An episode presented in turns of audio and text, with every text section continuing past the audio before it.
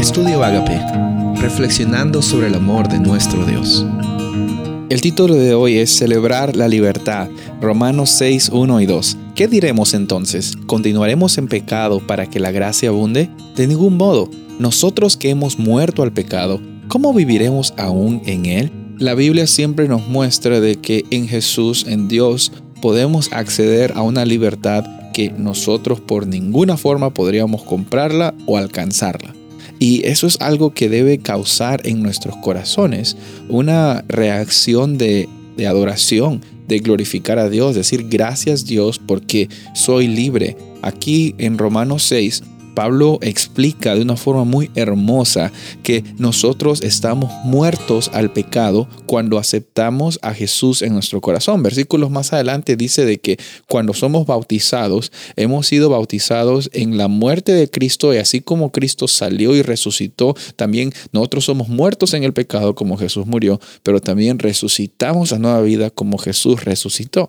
Entonces la, la, la realidad del Evangelio cobra color, cobra sentido y, nos da una, una libertad que no la podemos alcanzar con tradiciones, no la podemos alcanzar con, con conductas, no la podemos alcanzar con cosas que hacemos, sino ya la hemos recibido en Cristo Jesús. Ya no somos esclavos como los israelitas también cuando salieron de Egipto ya no eran esclavos.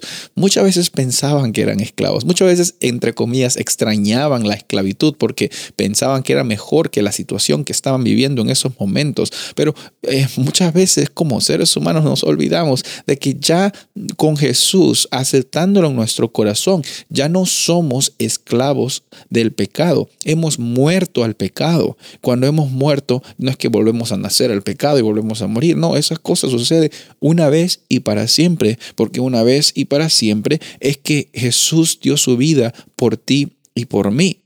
Muchas veces enfrentamos esclavitud, pero nosotros mismos nos podemos las cadenas. En esta ocasión yo quiero decirte que es, es, es de, de verdad una realidad la libertad que tú tienes en Cristo Jesús.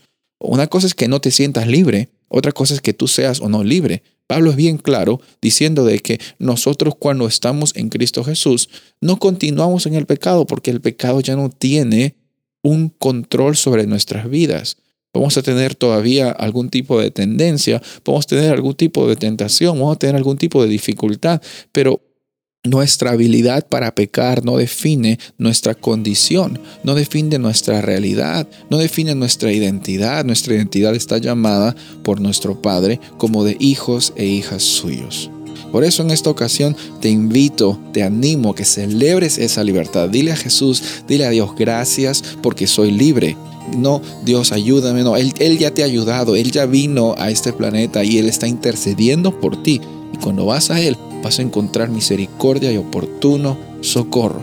Soy el pastor Rubén Casabona y deseo que tengas un día bendecido.